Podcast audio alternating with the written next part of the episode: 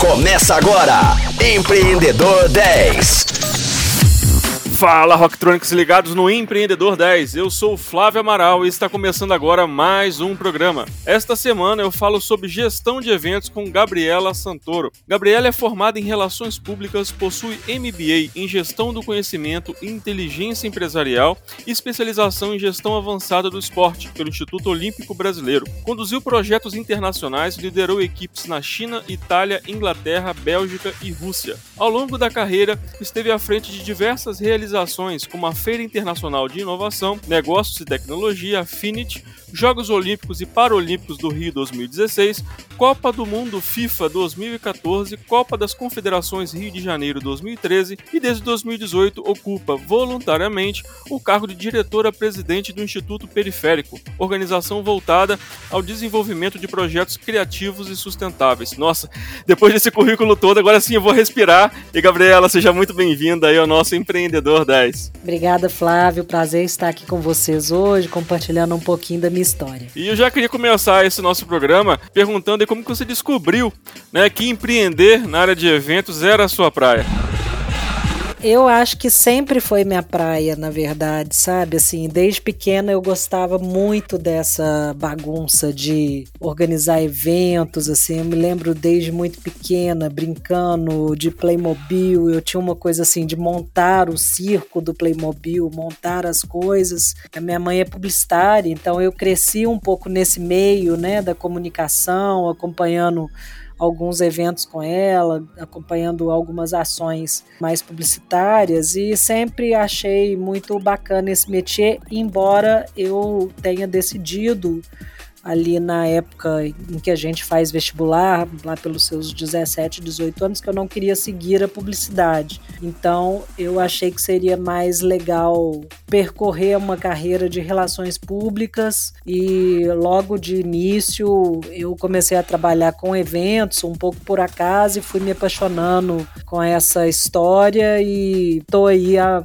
quase 30 anos. E qual você considera assim o maior desafio dessa área? Olha, eu acho que a gente tem que ser muito resiliente, muito flexível, né? É uma área que a gente lida com processos e pessoas muito diferentes dependendo do que você está fazendo. Então, eu acho que o desafio é esse, né? Você ter essa empatia para conseguir fazer a gestão de todos esses relacionamentos e também a gestão dos conflitos, das questões que são imprevistas. E qual o maior desafio superado por você ao longo da sua carreira? Olha, foram vários, né? Assim, eu tenho uma trajetória que eu acho que ela é muito rica, porque me proporcionou diversas experiências, né, ao longo da minha vida, pelo menos até onde eu percorri por enquanto. Acredito que eu tenho aí mais uns bons anos de trabalho pela frente. É, eu acho que assim, eu tive dois momentos na, na minha carreira que foram muito significativos porque é, determinaram o rumo que a minha carreira tomou e a profissional que eu me tornei né, até então. O primeiro foi em 2004, é, quando eu decidi deixar a sociedade de uma empresa de eventos em Belo Horizonte para assumir a coordenação de umas ações relacionadas ao projeto olímpico de Atenas e eu fui para uma equipe no governo federal. Então foi a minha primeira experiência em Brasília, trabalhando com o governo federal, que é um outro mundo, né? Assim, a gente de fora observa, opina sobre as questões de governo e tal, mas quando você está lá dentro, da maneira como eu tive a oportunidade de estar, que foi numa área em que a gente tinha acesso a muitas decisões estratégicas, é muito interessante porque você consegue realmente perceber os desafios que o Brasil, né, um país com esse tamanho, com esse nível de diferenças sociais, ele traz.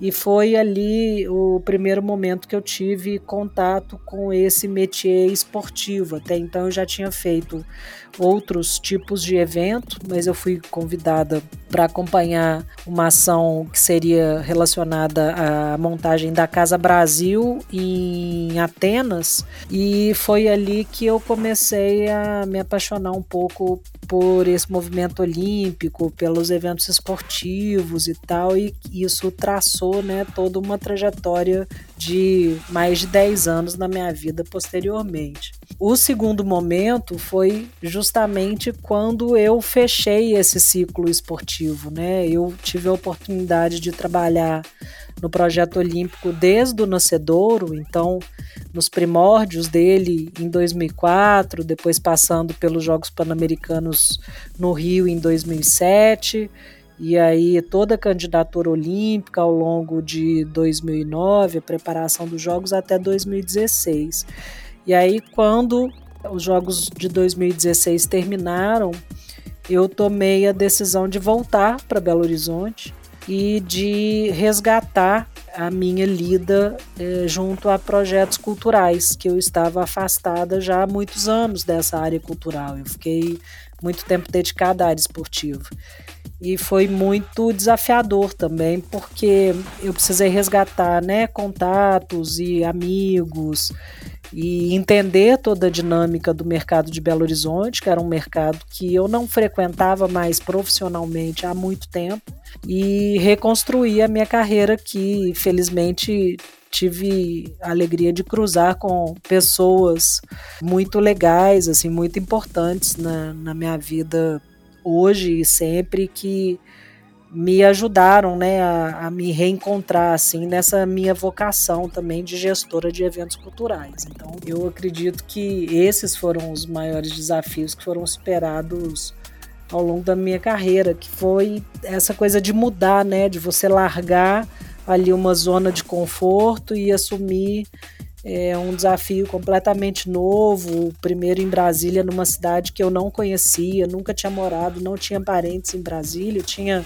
alguns amigos, fui a convite desses amigos, mas era uma realidade completamente distinta e depois de voltar para Belo Horizonte ter que resgatar e reconstruir todos esses laços. E existe muita diferença entre os eventos esportivos para outros eventos? Existe algum ponto de conexão entre esses eventos esportivos ou há um, algo extremamente diferente do que você já vinha trabalhado já? Qual o grau de dificuldade ou de, de inovação que você impôs à sua carreira a partir desse momento? Os eventos esportivos, principalmente esses, né, que são de grande porte, Jogos Olímpicos, Copa do Mundo e tal, eles trazem um rigor de planejamento que é muito diferente do que a gente tem na área cultural. A área cultural é mais intuitiva, mais imediatista. Assim. A área esportiva desses grandes eventos internacionais, ela já tem uma maturidade que é muito maior do que a da área cultural no que diz respeito a importância do planejamento detalhado e de longo prazo. Eu acho que isso trouxe um aprendizado muito grande na minha vida, é, principalmente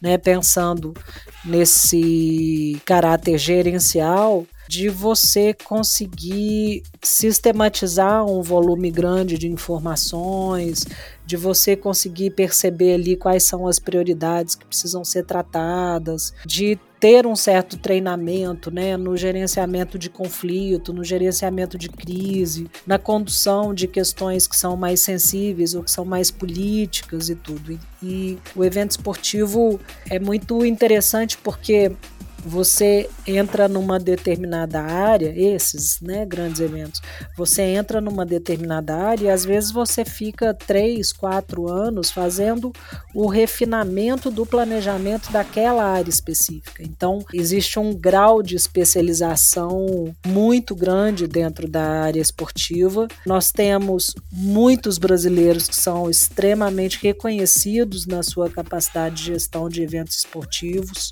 Vários deles já trabalhavam em edições anteriores à do Rio 2016 ou dos Jogos Pan-Americanos, e vários desses e alguns outros continuam trabalhando com esses grandes eventos. Tenho diversos amigos e conhecidos que estavam agora em Tóquio trabalhando nos Jogos Olímpicos e também Paralímpico. Então, a gente é, cria uma especialização muito aprofundada e a gente tem uma oportunidade que é muito rica e muito rara de você trabalhar um planejamento de longo prazo, estruturado, dialogado, que envolve diversos setores e tal. Quando você vai para projetos de tiro mais curto, e principalmente os projetos culturais, você já tem que ter uma outra habilidade treinada, que é a habilidade de você fazer um planejamento que seja eficiente, um planejamento principalmente operacional eficiente, mas sem esse nível de aprofundamento, né? É bem diferente, assim, inclusive o, o, grau de formalização é, das pessoas no esporte, na cultura, o grau de aglutinação que os setores têm para defender é, determinados direitos e tal é, é muito diferente. E você falou a respeito da zona de conforto, né? Que você saiu de uma zona de conforto, né? Que já tinha ali uma empresa, já tinha uma sociedade, e resolveu empreender nessa parte esportiva desses grandes eventos ainda, né? É, qual a importância, uhum. na sua visão, é, dessa saída da zona de conforto para quem quer empreender, para quem está buscando aí novos desafios? Ah, fundamental, né? Porque empreender significa você correr riscos, né?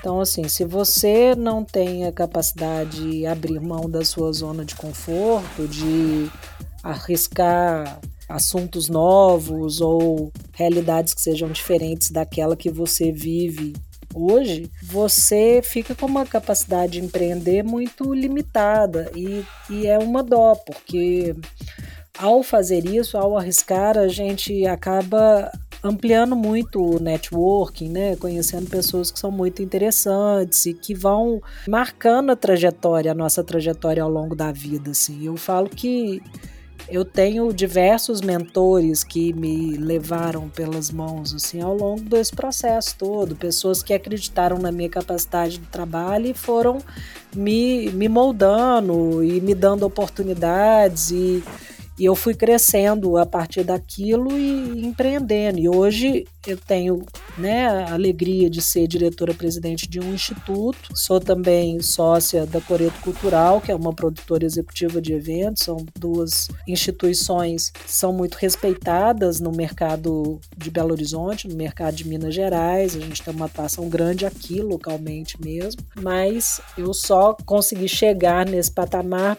porque eu tive essa capacidade de, de acreditar, né, de falar, opa, essa que está aparecendo aqui na minha frente, ela pode ser muito interessante e eu vou arriscar para ver aonde que isso vai me levar. Então, Rocktronics, gostaram da nossa convidada desta semana? Então fiquem ligados, porque amanhã tem muito mais, tem um papo muito bom com a nossa convidada, com a Gabriela Santoro. Então o nosso encontro está marcado às 10 horas da manhã, com reprise às 10 da noite. Até lá! Você ouviu Empreendedor 10, só aqui, Rocktronic, inovadora.